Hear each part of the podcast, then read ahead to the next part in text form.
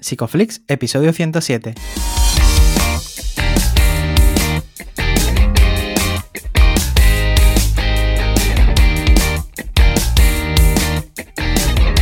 Bienvenidos a Psicoflix, un espacio de psicólogos para psicólogos, un podcast donde entre todos buscamos ser cada vez mejores profesionales de la psicología. Aquí hablamos de todas las estrategias, técnicas y noticias de la psicología contemporánea, pero siempre con la evidencia científica que nos gusta defender.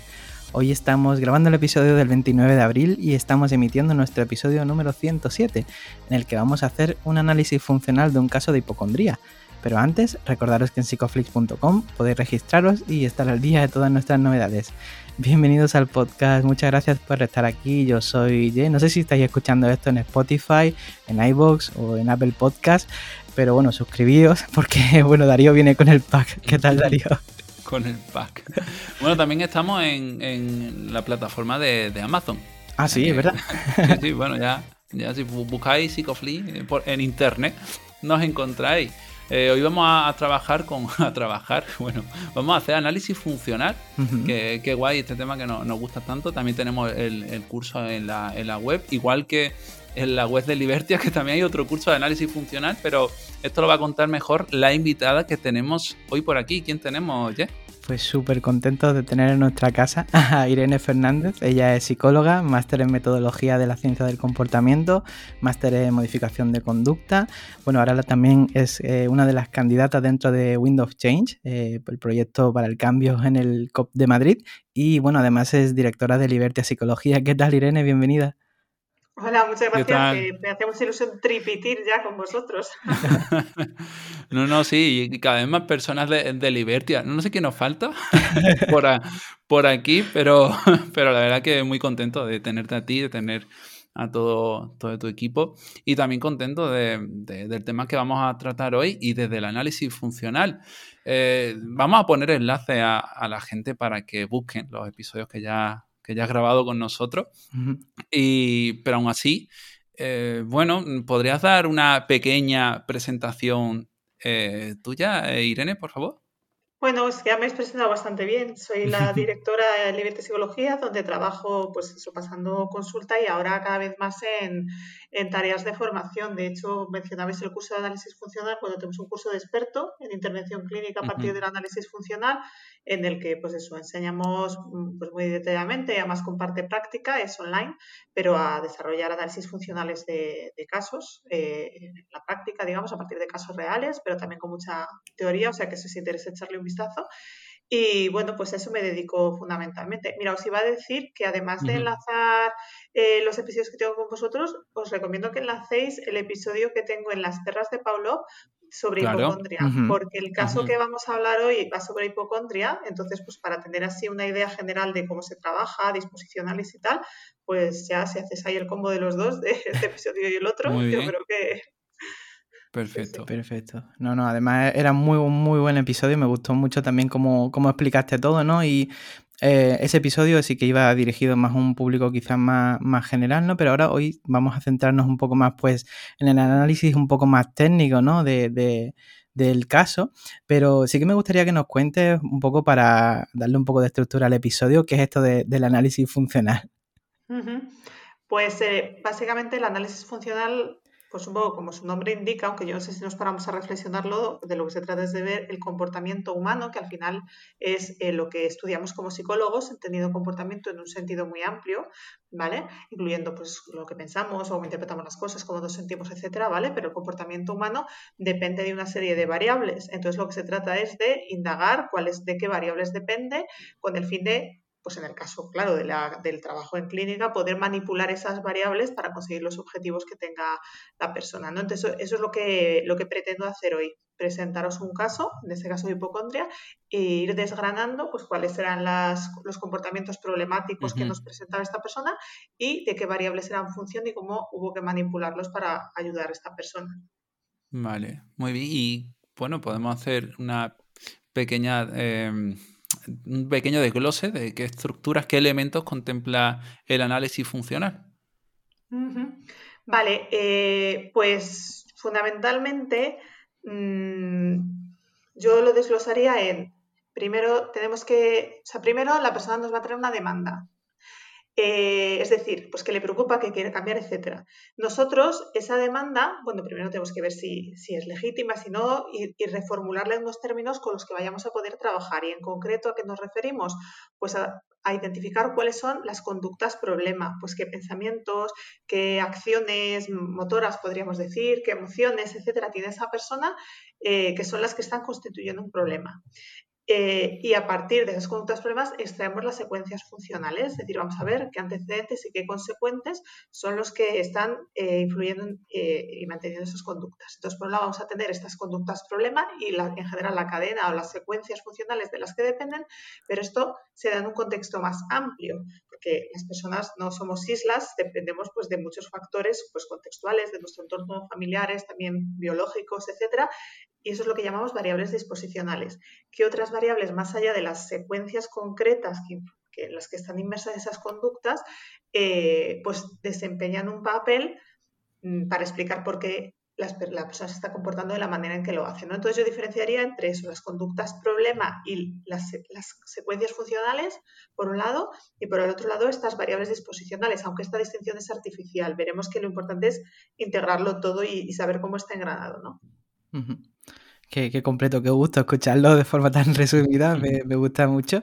Y una cosa y una curiosidad que siempre me, genera cuando hablamos de análisis funcionales, ¿cómo, ¿cómo, se lo presentas tú al cliente? O sea, ¿se lo, se lo formulas en papel, en una pizarra? ¿Cómo se lo entrega? Pues eh, esta me parece una pregunta muy importante porque yo creo que como analistas de conducta tenemos siempre que tener muy claro en la cabeza lo que yo llamo, supongo que más gente, flexibilidad funcional. Es decir, no hay una única forma de hacer las cosas, hay muchas formas y a veces, y sobre todo, claro, cuando estamos empezando, caemos mucho en, bueno, en hacer las cosas de una forma muy pautada y muy, muy igual, como tirar de recetas, que bueno, también es normal, ¿no? Algo hay que agarrarse al principio y nos olvidamos de adaptarnos a la persona que tenemos delante. Entonces, sí es bueno en general, como consigna general, hacer esta devolución más formal de análisis funcional, porque que la persona entienda cómo funciona su comportamiento y lo atribuya de forma correcta, va a ser muy importante y muy beneficioso de cara al tratamiento. Pero es verdad que no para todo el mundo funciona de la misma forma. Va a haber gente que pues, por su nivel educativo o incluso pues, por las características de su análisis funcional, pues a lo mejor no se beneficia de esta devolución de esta manera. A lo mejor hay gente a la que no le vamos a hacer directamente una devolución, que no significa que no vayamos explicándole las cosas, pero a lo mejor vamos a ir paso a paso. Otras personas podemos hacerlo por áreas y pues, pues con muchas personas sí vamos a tener como una, una sesión más reverencial, digamos, de explicarle todas las cosas. En ese caso, ¿cómo lo hacemos? Pues de nuevo yo pues me adapto al caso. Hay personas a las cuales se lo explicas de una forma pues más sencilla, con muchos ejemplos o con metáforas. Hay otras personas, por ejemplo, cuando tiene un psicólogo que sabe de análisis funcional la consulta, es que le enseñas el, diagrama y se lo explicas con tu esquemita y demás.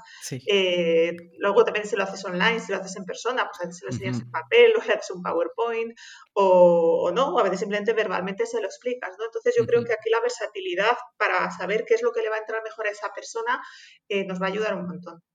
Muy bien. Y pues fíjate, yo también quería hacerte una pregunta que creo que le hago a todo el mundo sobre esto. ¿Cómo registra la, información? ¿Utiliza algún tipo de herramienta, plantillas? ¿Cómo lo hace?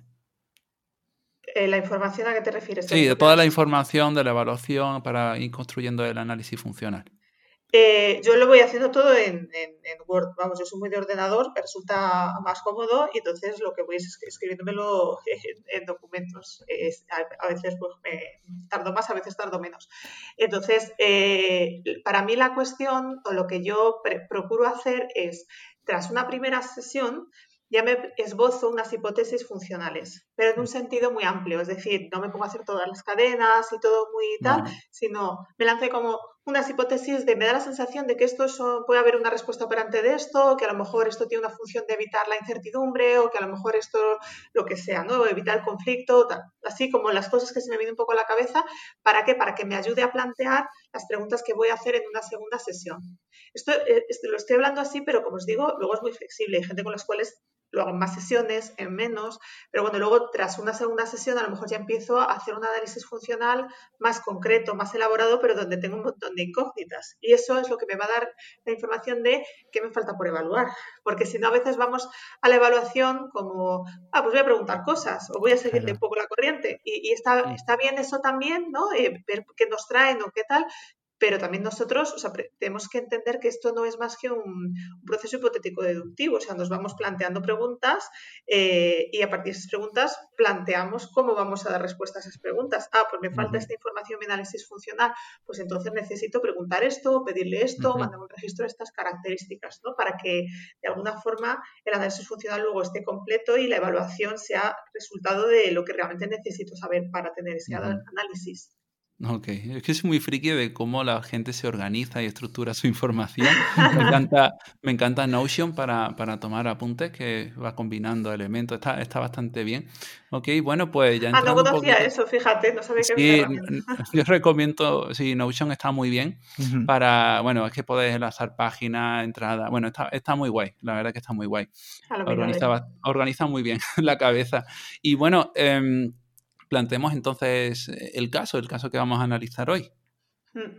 Bueno, lo primero, como os podéis imaginar, pues algunos de he, pedido permiso a esta persona que me ha más me sin ningún reparo, pero los, datos pues están eh, modificados algunos datos personales y digo esto no solo para que por decirlo, sino por hacer énfasis en esta cuestión a nivel didáctico, ¿no? La importancia de ser súper respetuosos con la confidencialidad y con las personas eh, con las que trabajamos, ¿no? Es súper importante.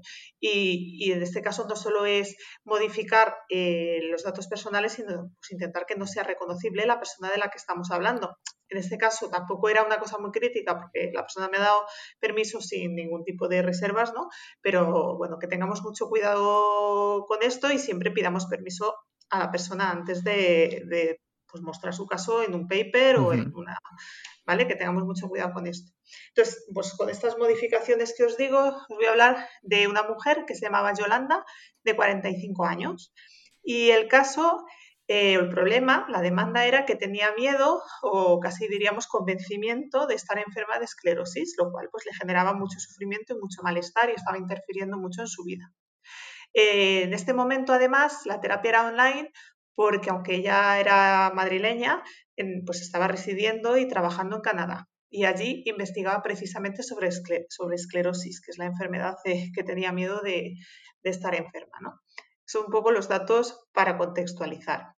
Entonces, yo voy hablando y vosotros pues me paráis o me preguntáis, ¿vale, chicos? Perfecto. Eh, con respecto a la hipótesis de origen o en qué momento se empieza a desencadenar esto, pues resulta que hace un par de meses eh, tuvo que realizar una mudanza que le generó algunas molestias musculares y como consecuencia decidió ir al fisioterapeuta y tras esa sesión pues se quedó con algunas sensaciones musculares raras. Y a partir de ahí pues empezó a hacer ciertas comprobaciones y ciertas interpretaciones de esas sensaciones musculares que bueno pues se fueron, fueron aumentando a lo largo del tiempo hasta desencadenar pues, el problema o el malestar tan intenso que teníamos ahora. ¿Vale? Eh, además, ella, pues claro, cuando empezó a preocuparse por si tenía esclerosis, pues fue al médico. Esto es muy importante en un caso de, hipocondria o en general cuando hay cualquier tema somático, ¿vale? Que nos aseguramos muy bien de que, de que se descarte cualquier problema orgánico, porque si no, pues podemos estar cometiendo una mala praxis muy, muy gorda, ¿vale? En este caso, esta persona había ido al médico de cabecera y había, que había descartado con total rotundidad la enfermedad. Esto hizo que se tranquilizase, pero al poco tiempo empeorase, lo cual es muy típico. Y si veis el episodio de las perras de Pablo, hablo mucho de ello. ¿vale? Eh, claro, eso es un problema que tenemos pues, a veces precisamente con los médicos, ¿no? que cuando, cuando las personas con hipocondria acuden a los médicos, pues a veces ellos acaban desempeñando esa función de tranquilizar, eh, pero que lo que acaba provocando es reforzar un poco el problema y las comprobaciones de ir al médico. Entonces, ¿qué pasó? Que cuando volvió a empeorar, pues volvió al médico e insistió en que quería a un especialista. Entonces la derivó a un especialista para que se quedase tranquila y así se lo dijo y el especialista le hizo una analítica muy, muy exhaustiva. Lo cual de primeras la tranquilizó, pero luego otra vez se volvió a, volvió a sentirse peor y se estaba planteando pues, buscar a otro especialista distinto para que le volviera a hacer un chequeo completo. ¿vale? Em, entonces, bueno, pues esto es un poco los, antecedentes. En la actualidad, ¿Cuáles son las conductas problema que nos encontramos? Pues lo más llamativo sería una serie de sintomatología física que son fasciculaciones, que si no sabéis lo que son, pues básicamente son pequeñas contracciones musculares que son involuntarias, pero que se pueden ver a simple vista y que generalmente son benignas. Lo que pasa es que es verdad que en casos con esclerosis, pues las personas también tienen fasciculaciones. Entonces es un síntoma de esclerosis, pero solo en algunos casos, porque también es un síntoma totalmente benigno que puede tener muchas personas sin esclerosis, ¿no? Y también tenía temblores y sensación de falta de fuerza en, manos y en, piernas, o en brazos y en piernas. Entonces, esto, las fasciculaciones, los temblores y la falta de fuerza, ya voy a entrar en explicaciones funcionales, en las cadenas funcionales, serían estímulos condicionados de una respuesta condicionada de, ansiedad, ¿vale? En cuanto ella los percibía, ya sea visualmente o, digamos, muscularmente, eh, pues experimentaba esta respuesta condicionada de ansiedad. Probablemente aquí pues habían mediado procesos verbales, que habían interpretado estos síntomas como síntomas de esclerosis. Pero en la actualidad, más allá de una interpretación verbal, que también la había en algunas ocasiones, directamente había una respuesta automática. Em, después había respuestas, eh, problema de autochequeos.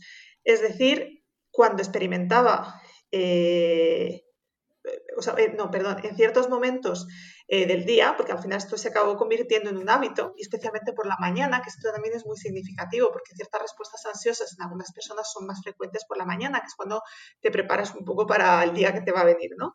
Eh, pues en esos momentos o ante cualquier sensación física un poco rara empezaba a hacer comprobaciones, es decir, pues empezaba a hacer como ejercicios de fuerza con los brazos o a mirarse a ver si tenía fasciculaciones, a comprobar a ver si le temblaban los músculos, etcétera, ¿vale? Eh, estos chequeos, pues qué funcionalidad tienen. Pues bueno, bajo mi punto de vista, lo que se produciera un proceso de reforzamiento a veces positivo, a veces negativo. Es decir, hay un proceso de si busco, encuentro. Si yo estoy todo el rato buscando una sensación, al final, sobre todo, por ejemplo, una sensación como que se me fatigan los brazos, pues al final, a base de forzar los brazos y hacer una y otra vez el mismo ejercicio, al final voy a acabar encontrando esa sensación. Claro y luego de alivio, porque como otras veces no lo encuentro, digo, ah, estoy enferma, ¿no? Entonces, si encuentro porque he encontrado y si no lo encuentro porque, uff, menos mal que no estoy enferma, pero al final mantienes la conducta de repetir una y otra vez estas comprobaciones. Y al final la incertidumbre la sigue controlando. Eh, Exactamente, a eso vamos a llegar, eso es. Muy bien, y eh, tengo una duda eh, que no sé si, ¿cuál era mm, el, miedo subyacente? ¿Era la muerte? ¿Era la dependencia? ¿Qué, era el entorno? ¿Qué, qué le preocupaba? ¿Cuál era el final de cualquier enfermedad para ella? Sí, bueno, eh, o sea, claro, en este caso, y ahora lo veremos, pero una disposición importante era su conocimiento sobre la enfermedad, ¿no? Entonces, eh, pues ella había tenido acceso a pues, conocer casos y a saber cómo evoluciona la enfermedad y saber pues que, bueno, pues que puede ser muy desagradable, efectivamente, pues que acaba siendo muy dependiente y la propia muerte, o sea, que era un poco todo. Realmente tan, pues eso, ella era, consciente de que, de que, las personas con esclerosis muchas veces lo acaban pasando muy mal y luego el, desenlace de la muerte. Las dos cosas le preocupaban. Mm. Tengo una duda que justamente estabas comentando, ¿no? Que ella había pasado por, muchos médicos, ¿no? Y esto, pues para ella, pues también tiene que haber sido muy duro en ese caso, ¿no? Y, y muchas veces nosotros como terapeutas o incluso el propio entorno puede llegar a reasegurar, ¿no? En ese primer momento, ¿no? Em, ¿cómo haces para mantener ese equilibrio entre no invalidar lo que tiene o lo que mm, está sufriendo en estos momentos y no reasegurar su conducta? vale, es que este es un tema que es importante en la, en la hipocondria. Claro. Porque, bueno, con esto me adelanto un poco y hablamos un poco del plan de intervención. Pero la hipocondria es difícil el equilibrio de, claro, una cosa que hay que hacer es psicoeducar. Es decir, hay que explicarle muy bien pues por qué tiene la sintomatología que tiene, cómo se mantiene Y, pero ¿qué pasa? Que cuando estás haciendo eso, de alguna forma estás tranquilizando. Es decir, cuando le estás diciendo, mira, los temblores que estás teniendo en los brazos tienen más que ver con la ansiedad que estás teniendo y la tensión muscular por el miedo que te tiemble el brazo, por ejemplo, ¿no? Entonces, cuando le estás explicando eso, tiene una función psicoeducativa porque es importante que se den las explicaciones correctas, pero por otro lado, acaba reforzando un poco negativamente. La persona se tranquiliza y pues te puede venir una y otra vez a sesión preguntándote las mismas cosas, ¿no? Por eso yo la manera que encuentro de gestionar estas cosas es por desvanecimiento. Es decir, eh, al principio cuando explicas el análisis funcional vas a explicarlo muy muy bien y asegurarte de que la persona es capaz de entenderlo, entiende los procesos fisiológicos, los verbaliza. También en este caso pues hicimos cosas como experimentos conductuales para que ella misma se consiguiera provocar a sí misma los síntomas y comprobase entonces que es una cosa eh, pues que puede ser benigna porque tú misma te lo estás provocando eh, a propósito, ¿no? Entonces haces ciertas cosas para que entienda muy bien los mecanismos. Y luego, de manera progresiva, en las siguientes sesiones lo vas repasando para asegurarte que sigue haciendo las interpretaciones correctas, pero cada vez eres tú menos guía. Es decir, no es tanto que te vaya viniendo con la preocupación y otra vez tranquilices, sino que eh, le vas discriminando que sea la propia persona la que se va dando esas explicaciones. Y además, pues progresivamente, pues cada vez de una forma más breve, es decir, más eh, directo a, no tanto a volver a repetirte la explicación tranquilizadora, sino más bien la respuesta operante alternativa que tenga que hacer en ese caso de distraerse o seguir con su vida o lo que se haya pautado en cada caso, ¿no? Esto, esto sí que es importante, porque es muy importante que la persona entienda por qué le está pasando lo que le está pasando y lo atribuya bien, pero sin caer en, un proceso en el cual acabamos nosotros manteniendo eh, por tranquilización la conducta problema. Claro, sí, sobre todo en estos casos, ¿no? Porque, claro, tú estabas comentando las sensaciones físicas que tenía Yolanda, ¿no? En este caso, y mm, esto es especialmente importante porque, claro, es que tú no puedes escapar de las sensaciones de tu cuerpo, lo llevas contigo mismo.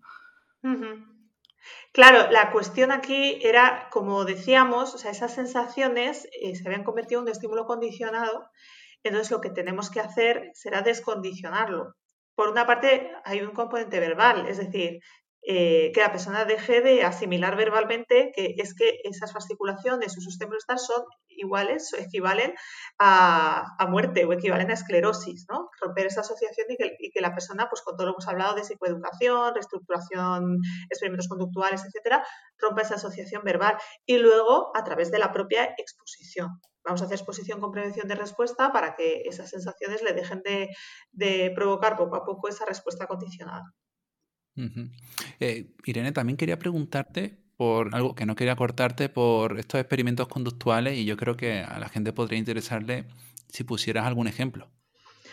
Eh, sí, pues por ejemplo, en, como os decía, uno de los eh, síntomas que tenía era de, de, miedo por cuando notaba sensación de, como de fatiga o de falta de fuerza.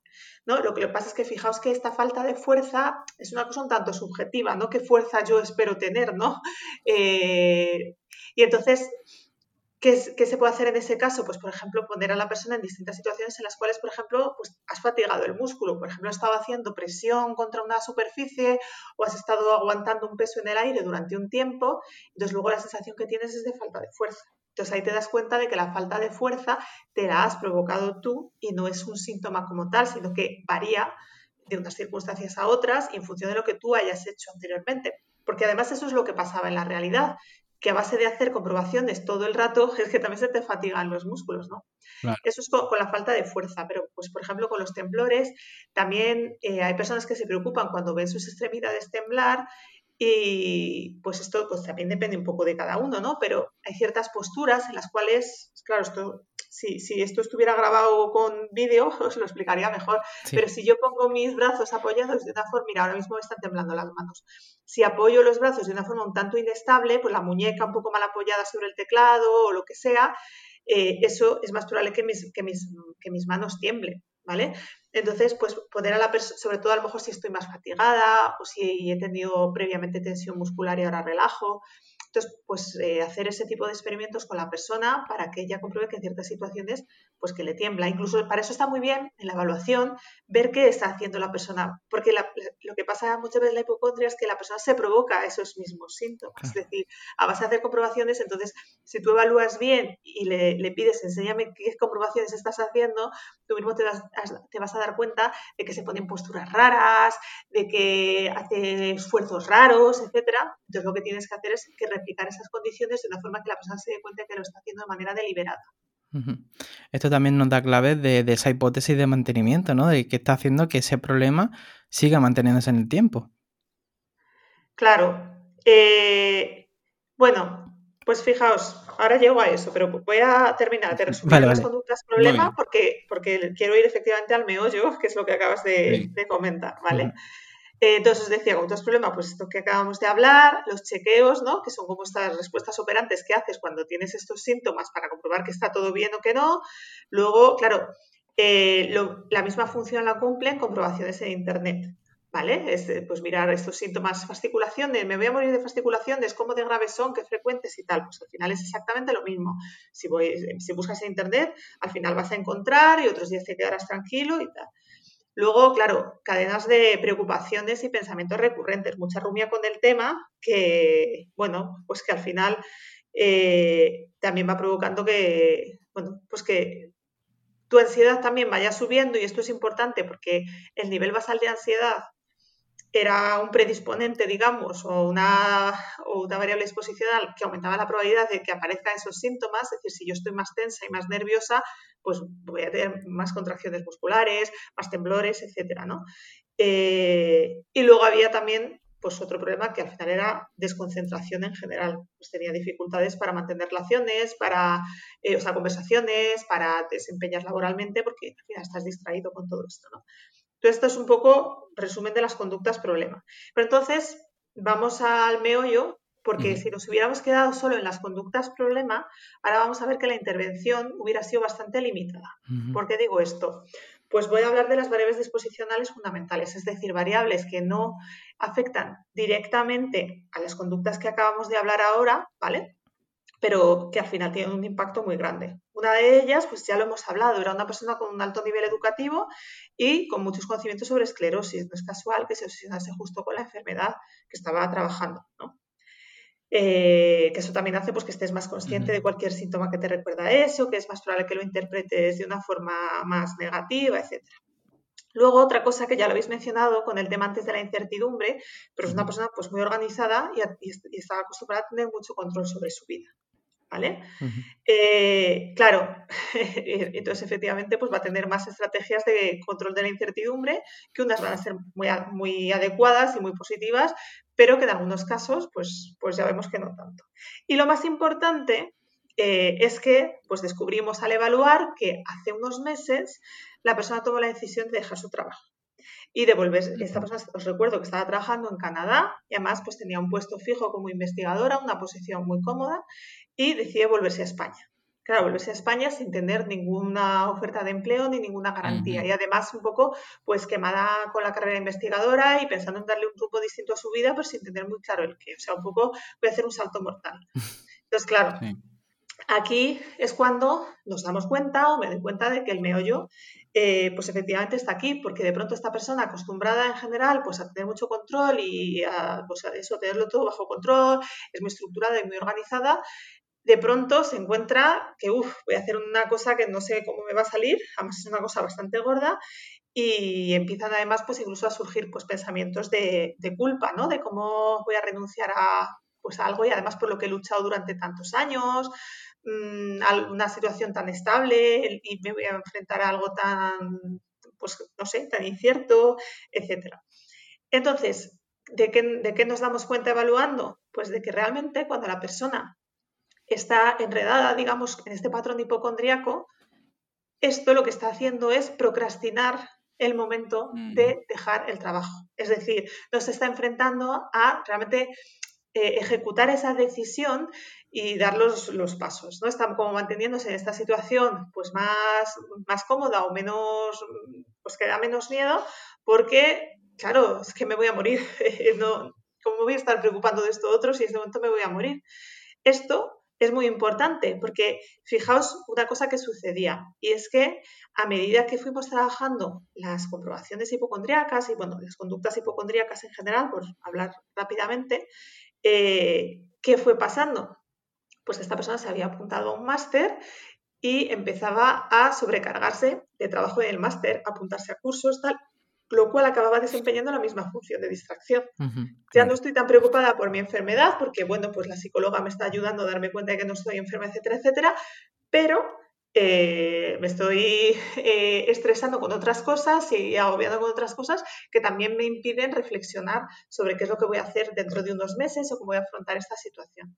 Entonces, esto es muy importante porque aunque hubo que trabajar directamente la hipocondria, si no hubiéramos identificado esto y no hubiéramos trabajado eh, pues este patrón más amplio de qué vas a hacer con tu vida y cómo enfrentar esta situación incierta, no hubiéramos resuelto el problema o a lo mejor lo hubiéramos resuelto temporalmente y luego la persona hubiera tenido otra recaída o hubiera aparecido otro tipo de problema. Entonces, yo sí que quiero hacer mucho énfasis en esto porque creo que es un error que cometemos con frecuencia. Queremos una intervención rápida, limpia, directa al grano y a veces nos quedamos mucho con los árboles y nos perdemos el bosque. Y entonces luego es mucho más probable que la intervención no termine de ser eficaz, que haya una recaída, o sea que tenemos que estar muy atentos a la evaluación general del caso la verdad que es súper interesante y cerquita de un pensamiento divergente y quería preguntarte precisamente sobre esto porque no creo que lo sea, eh, tiene que ver con tu método. Entonces, ¿qué fue lo que te hizo tener esas pistas para desarrollar esa hipótesis en cuanto a que utilizase un poco, bueno, utilizase, a que se estuviese distrayendo de esa forma? Bueno, me podría echar muchas flores, pero en realidad la pista me vino un poco dada en este caso, porque este caso me vino derivado de una persona de su contexto eh, que, que la conocía bien y ya me, pues como que me anticipo de ojo, que a lo mejor esto tiene algo que ver, ¿no? Entonces me dio ahí un poco de pista. Dicho esto, también os digo que realmente esto forma parte de, mi forma de funcionar y en general de la forma de funcionar de Libertad y bueno, yo quiero confiar en, o sea, por eso precisamente quería venir aquí a hablar de este caso y de esta manera, porque creo que esto tiene que ser parte de cómo trabajamos desde el análisis de conducta.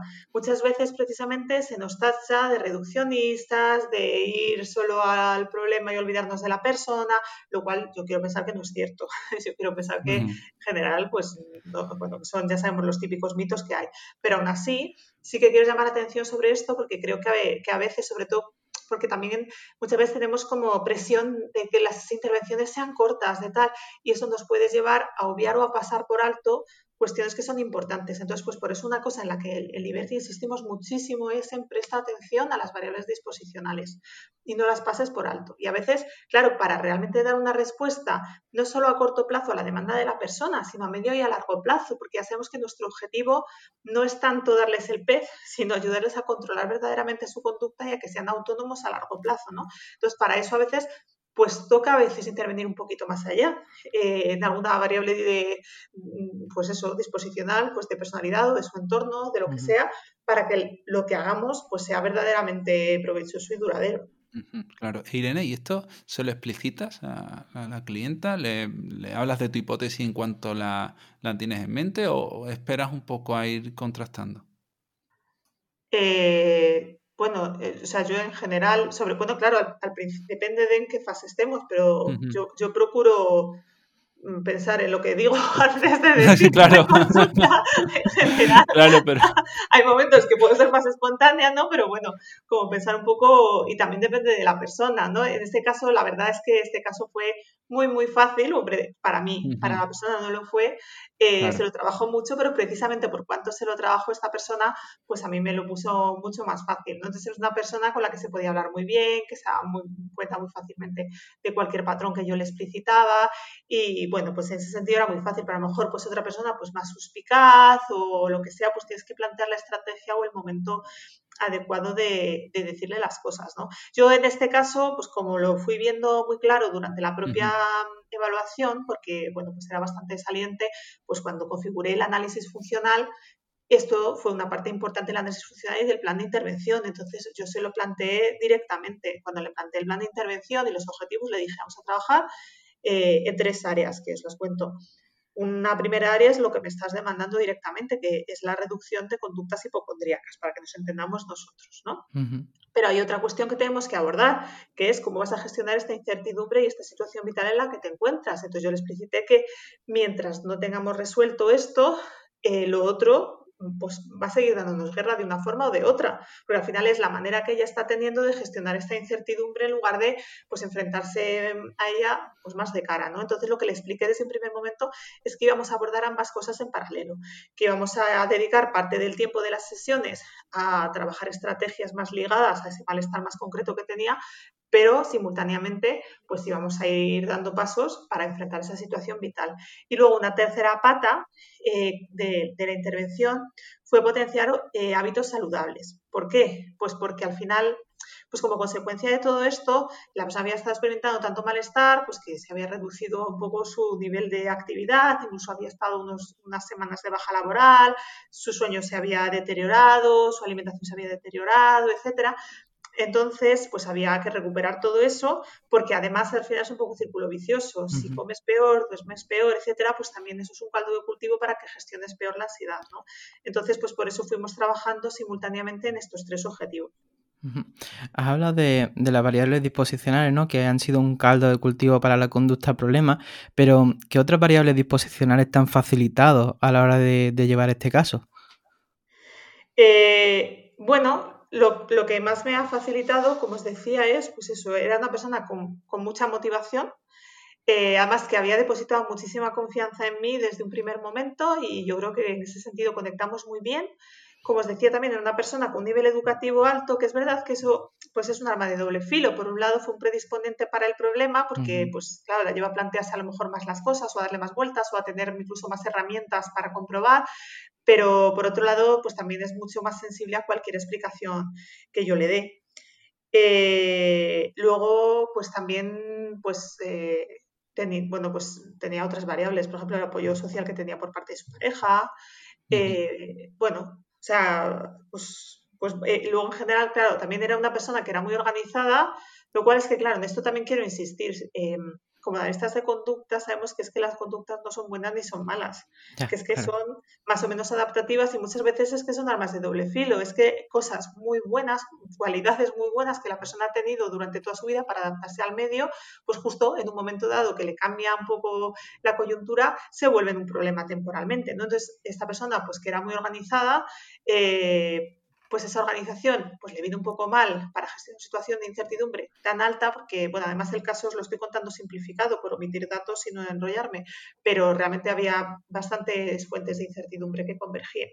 Eh, y entonces, claro, en ese momento le venía mal, pero sin embargo, pues para el seguimiento de pautas y de instrucciones en la terapia y demás, pues era una maravilla trabajar con esta persona. Hablas entonces de tres bloques y cómo los trabajas en conjunto, de manera secuencial. Bueno, pues en general eh, fui intentando en cada sesión abordar los tres, pero no siempre era posible. Y entonces también, dependiendo del momento, pues te vas centrando en unos o en otros. Pues, por ejemplo, mm, inicialmente me centré más en todo el tema de hipocondria porque es lo que le estaba generando más malestar pero simultáneamente también fui trabajando activación conductual para que la persona, pues eso, fuera elevando su estado de ánimo, fuera también estando más distraída y menos metida un poco dentro de su cabeza y de estas comprobaciones y tal. Y, luego, pues a medida que fuimos avanzando y que a lo mejor el nivel de malestar está un pelín más controlado, ya empezamos a, a hablar o a dedicar un poco más de atención al tema de su situación vital. En concreto, con el tema de la reducción de conductas hipocondríacas, lo que trabajamos fue psicoeducación. Bueno, es que en hipocondria la psicoeducación es muy importante, que la persona entienda exactamente, pues eso, mm, por cómo es posible, y además esto lo que decías antes, eh, creo que eras Jay, sin invalidar, esto es muy importante. Eh, y esto, esto hablo también en las perras de Pablo, porque la palabra hipocondria tiene estigma, es decir, parece que mm. es que te lo estás inventando, entonces hay que incidir mucho en no, no te lo estás inventando, tus síntomas son reales, tus sensaciones son reales, pues tenemos que ver a qué nos referimos en cada caso concretamente, ¿no? Entonces explicarle cómo a través de mecanismos psicológicos es decir, conductuales, y me gusta más decir conductuales porque a veces también parece que lo psicológico es inventado, ¿no? Como decimos, ah, esto es, esto es psicológico, ah, tócate las narices. Claro.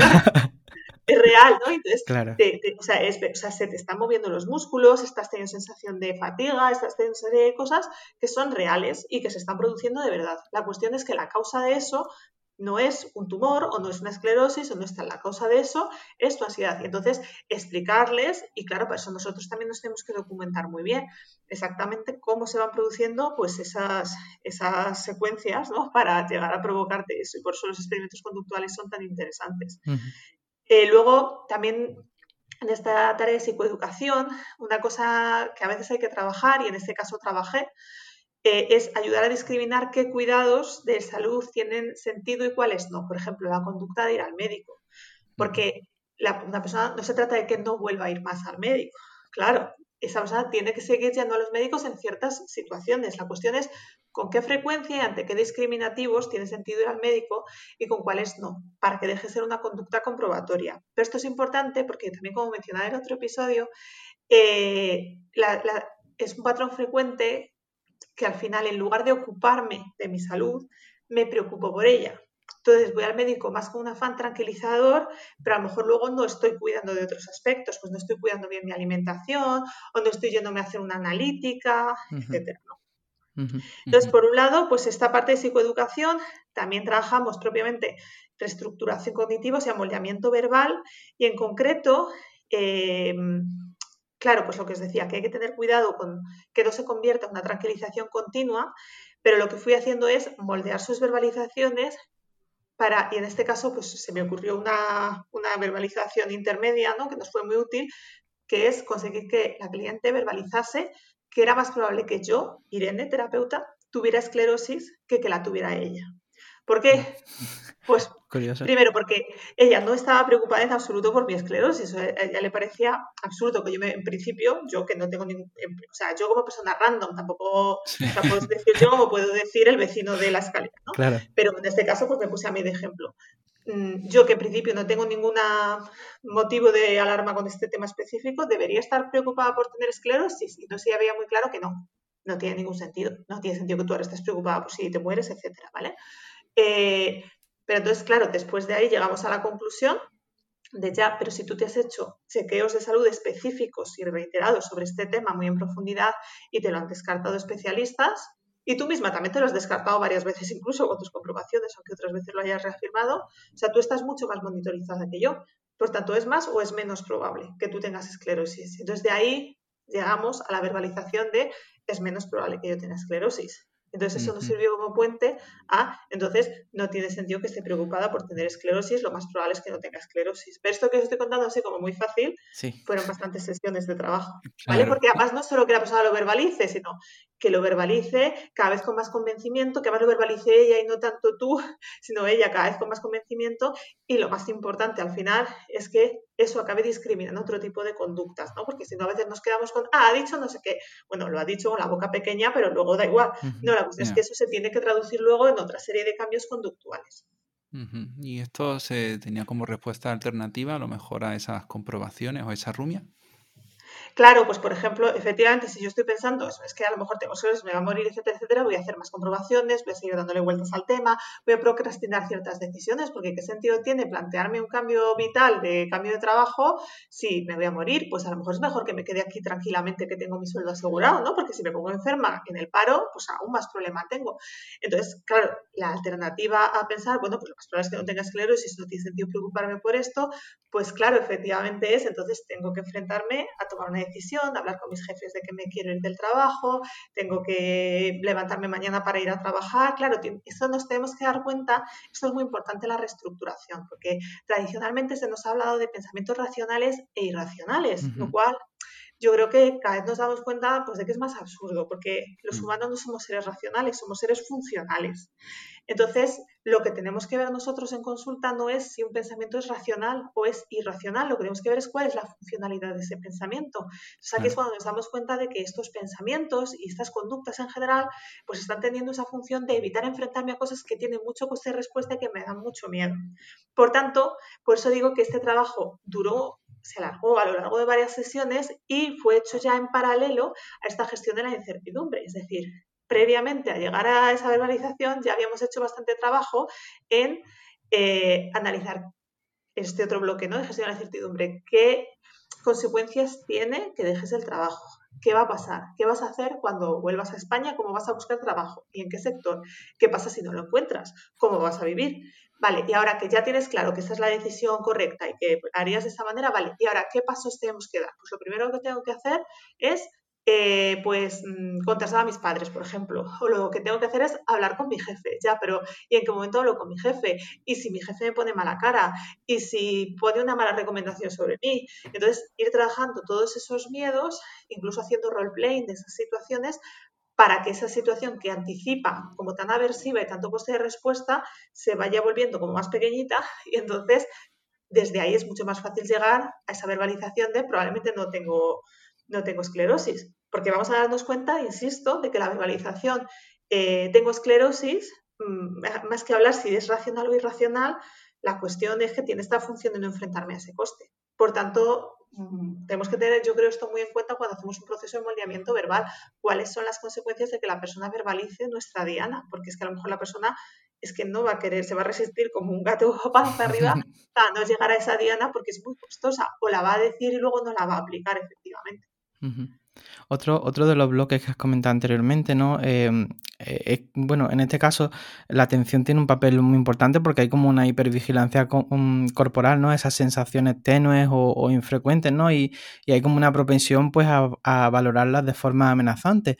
Em, entonces, ¿cómo trabaja aquí el papel de la atención y la exposición? Claro, pues fíjate, eh, pues muy buena pregunta. Mira, por, tener un poquito de, orden, ¿vale? Os digo que estas conductas hipocondríacas se trabajan, como digo, con dispositivos de educación, reestructuración, también estrategias de reducción de la activación, porque os recuerdo que una activación elevada eh, aumentaba también esos síntomas que ella tenía, porque es que eran consecuencia de la ansiedad, no de la esclerosis, ¿no? Eh, y efectivamente la parte propiamente de reducción de comprobaciones. Y efectivamente una de las cosas que, bueno, aquí se hicieron varias cosas, estrategias de distracción para no estar tan atentos, que esto se combina también con la activación conductual que ya he mencionado, asignar tiempos específicos a esas comprobaciones para que estuvieran limitadas en el tiempo y para cambiar sus discriminativos y sus consecuentes.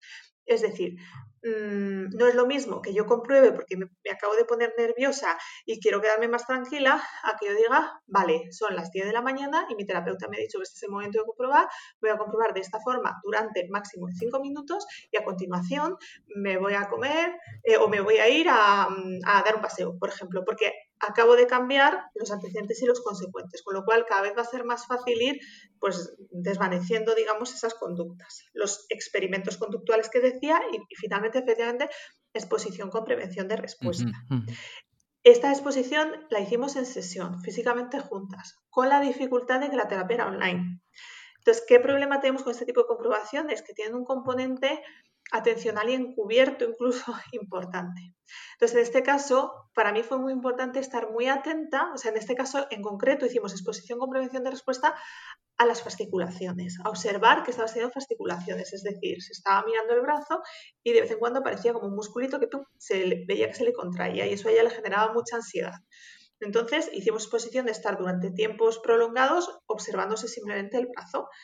Entonces, claro, ahí para mí fue muy importante eh, estar muy atenta, o sea, que enfocase muy bien la webcam y estar yo muy atenta a que de verdad se estaba mirando el brazo, se lo estaba mirando con atención y luego incluso fijarme en sus expresiones faciales, porque un problema que tiene la exposición parece que es muy sencilla, la exposición y a mí me parece muy complicada, porque muchas veces la persona a nivel encubierto está haciendo cosas, entonces si yo me veo una fasciculación y empiezo a pensar, ay, qué horror, qué angustia, me voy a morir, primero... Eh, eso, yo como terapeuta, primero tengo que conseguir que ya me lo verbalice si está sucediendo y darme cuenta si a lo mejor no me lo está diciendo, pero empiezo a ver pues que le empieza a cambiar la cara, ¿no? Entonces asegurarme de que tenga alguna autoinstrucción y que esté como presente realmente la situación estimular. O sea, que no se le vaya a la cabeza a pensar cosas angustiosas, o sea, cuando pues, es una fasciculación, es un movimiento muscular, es mi brazo, y que se quede presente en esa situación sin dramatizarla. ¿no? Eh, por suerte, pudo venir justo en ese periodo que estábamos trabajando esto, vino a España de visita y entonces pues también pudimos trabajar eso presencialmente que ayudó. Pero sobre todo, pues eso, exposición, comprensión y respuesta, teniendo, pautando mucho a la persona qué cosas no puede hacer para escapar de manera encubierta y, estando muy atentos a que de verdad se expone a la situación. Yo quería, eh, Irene, preguntarte también eh, si familiares o pareja formaron parte de la intervención. Eh, pues sí, sí, eh, en concreto la pareja. Ella convivía con, su pareja, pues que estaba bastante preocupada con esto, eh, y bueno, pues la pareja intervino fundamentalmente en la evaluación. Pero bueno, la verdad es que en general la pareja pues hacía las cosas bastante bien. Pues como digo, es que este caso tenía muchas cosas muy a favor y la pareja hacía las cosas bastante bien en el sentido de que, bueno, pues hay otras parejas que a lo mejor Mm, pues como que te están reforzando todo el rato tus comprobaciones o tranquilizándote todo el rato o cosas así y esta pareja pues no lo hacía. Entonces realmente no tuve que involucrarla mucho más en la, en la intervención a lo mejor pues alguna instrucción puntual a través de la cliente o algo así porque no, no estaba formando parte del mantenimiento pero, pero en muchos casos pues sí, sí forman parte del mantenimiento Qué guay, o sea, qué, guay ver desmenuzado el caso en estos bloques, ¿no? Y en estas cadenas funcionales. Eh, ¿Cómo fue evolucionando el caso? Pues nada, el caso evolucionó pues muy bien. Al principio pues costó, el arranque pues costó efectivamente, porque claro, pues partía de un nivel pues de muchísimas comprobaciones, mucho malestar, eh, pero hubo como un momento meseta que fue cuando ya pudimos entrar a trabajar más en la parte que fue clave, que es que de verdad la parte crítica de este caso fue la de gestión de la incertidumbre, ¿no? Entonces, cuando la persona por fin empezó a enfrentarse a, bueno, porque con el tema de la gestión de la incertidumbre confirmamos esa toma de decisiones que había hecho, ¿no? Que es como ya tomado la decisión, pero ahora me está dando mucho miedo, pues como reconfirmarla. Hicimos como esta jerarquía de afrontamiento, venga, ¿qué pasos tendrías que dar para ejecutar esta decisión e ir trabajando paso a paso para quitarle el miedo?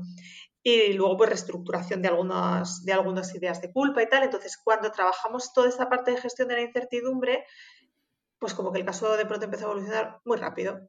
Entonces, sí es verdad que fue complicado, pero tampoco muy complicado porque para entonces la persona ya tenía muy clara la explicación que las fasciculaciones se seguían dando. Es decir, ya había pues muchas de las preocupaciones y del malestar había desaparecido, ya las atribuciones las hacía bien y tal, pero aún así como que seguía mosqueada porque, jo, pero sigo teniendo fasciculaciones. Es verdad que son menos frecuentes que antes, pero no se me terminan de ir del todo, ¿no? Entonces, claro, ahí mm, yo me planteé dos cosas, porque al final tenemos que darnos cuenta que esto son hipótesis que nosotros intentamos corroborar, pero no tenemos toda la información, ¿no? Entonces yo me planteé dos cosas. Por un lado, aunque hayas reducido drásticamente tus comprobaciones, al final efectivamente son muy sutiles. Entonces es muy probable que sigas teniendo algunas. De hecho, tú misma verbalizarlo significa que alguna importancia le sigues dando. Entonces vamos a seguir desvaneciendo esa importancia y, sobre todo dándonos cuenta de que tampoco es importante en sí mismo. Es decir, es importante porque te preocupa, pero como estamos viendo que no es preocupante porque es un síntoma normotípico y benigno, pues no le demos mayor importancia. Pero es verdad que también me planteé la hipótesis de que hubiera un componente fisiológico. Y esto lo digo desde la ignorancia porque esto lo tiene que evaluar un médico. Pero es verdad que cuando tenemos, pasamos por episodios de ansiedad muy prolongados en el tiempo, eso acaba teniendo un impacto pues, a, nivel fisiológico, pues eh, hay vitaminas, pues el magnesio, etcétera, que se, pues, que se pueden consumir. ¿no? Entonces, quiero decir que también eh, tenemos que tener en cuenta eh, pues toda esta parte como más, más física, además la persona se había estado alimentando peor durante una temporada, como consecuencia también de todo esto. Por eso mi recomendación fue ve al médico de cabecera, pero esta vez no para contarle tus preocupaciones hipocondríacas, sino vamos a hacerte una analítica y vamos a ver si esa analítica está todo bien, porque además en este caso, eh, como os decía, esta persona estaba viviendo en Canadá en una latitud eh, alta, con lo cual también pues sabemos que hay déficit de vitamina D, etcétera, ¿no? Entonces dije, bueno, pues vamos a mejorar la alimentación, vamos a mejorar, por eso también toda la parte de hábitos saludables, vamos a mejorar el sueño y hacer una analítica para ver si con eso. Y luego el caso, bueno, este caso ya lo llevé hace unos cuantos años en seguimiento a muchos años. El caso sigue fenomenal. La persona, una vez se enfrentó a esa situación, eh, pues mucho mejor y no volvió a tener ninguna recaída. Luego ya, pues eso, se volvió a España y, y muy feliz. Tuvo final feliz al final. Em, me ha gustado mucho, ¿no? Por todo lo que has contado en el episodio. Mm, sí que me queda una última pregunta antes de llegar al final del episodio. Em, ¿Qué recomendaciones darías, ¿no? Una persona que esté trabajando con una exposición, o sea, que esté trabajando de forma online haciendo una exposición. Bueno, depende de la exposición que esté trabajando, ¿no? Porque es, muy amplio eh, lo que podemos hacer a los estímulos a los que podemos exponer. Pues, pero yo lo que diría es, mm, primero, mm, dar, hay que dar pautas pues, muy concretas y muy claras a la persona y sobre todo de cómo manejar pues toda la parte encubierta, pero esto no solo para online, esto es en general, cómo manejar la conducta encubierta de la persona, que a veces creemos que estamos exponiendo y lo que estamos generando un montón de incubaciones, ¿no? Pero claro, cuando es online, pues tenemos que estar eso, especialmente pendientes de que la persona pues lo esté haciendo bien, esté focalizando su atención donde tiene que focalizarla y para eso pues la calidad de la conexión y tal pues, pues es importante. Y que si nosotros no lo podemos hacer o no, tenemos ese control, pues que entrenemos o, que derivemos el caso a alguien local o que busquemos la forma de que esa persona pueda venir, aunque sea alguna sesión físicamente, para que la podamos entrenar en esa sesión más directamente, o que nos hagamos con un coterapeuta que esté físicamente y que esté entrenado para saber, pues, que tiene que mirar o que se tiene que fijar o que tiene que hacer, ¿no? Pero bueno, es que en general mi opinión es que se puede trabajar online y además esto yo creo que lo hemos comprobado muchísimo en este último año, se puede trabajar muy bien online y prácticamente todo se puede hacer online buscándote a lo mejor las vueltas con alguna cosa, ¿no? Entonces, yo como la mayor parte de nuestro trabajo al final es verbal, pues yo creo que realmente podemos trabajar muy bien online casi todas las técnicas. Qué bueno. Qué bueno, pues, pues, me ha gustado mucho el episodio, así que si estamos llegando al minuto final, me gustaría que nos cuentes, bueno, hemos mencionado que tienes un curso sobre análisis funcional y me gustaría que me cuentes también cómo os pueden votar en Windows Change. Eh, bueno, yo creo que ya no estamos en plazo apenas para votar online, o sea que ya lo mejor es que votéis físicamente, si no lo estáis planteando. Entonces, pues para eso pues tendréis que ir al, Colegio de Psicólogos de Madrid, que está en la Cuesta de San Vicente, por Plaza de España, ¿vale? Eh, pues eso, y, tenéis que llevar, eso sí, vuestro DNI o vuestro carnet colegiado para poder, para poder votar. Y la, bueno, hay cuatro, cuatro candidaturas, la nuestra Windows Change es la que va encabezada por Miriam Félix, ¿vale? Pues sería la papeleta que tenéis que elegir. Y bueno, como ya la votación es presencial, pues imagino que no habrá mucho lío de dónde tienes que meter en la papeleta y el sobre y tal, porque los que hemos votado online, pues ha sido un poco trajín, la verdad. Pues Irene, muchísimas gracias por, por, este tiempo. Me ha gustado mucho el episodio, cómo lo ha ido desmenuzando cada, cada pieza de este análisis funcional y nos encantará volverte a tener por aquí. Pues nada, cuadripito cualquier día de estos. Muchísimas gracias, chicos. Muchas gracias, Irene. Muchísimas gracias. escucharte. Muchas gracias. Y bueno, muchas gracias también a vosotros que estáis aquí. Si os ha gustado el episodio, suscribiros. Ya sabéis que, estamos en todas las redes sociales también. Y nada, nosotros nos vemos el próximo jueves con una nueva entrevista en la que hablaremos de la prevención del suicidio. Así que nada, nos vemos el próximo jueves a las 8 de la tarde con un nuevo episodio aquí en psicoflix.com, en Spotify, en iTunes y en iBox. Hasta luego. Hasta luego.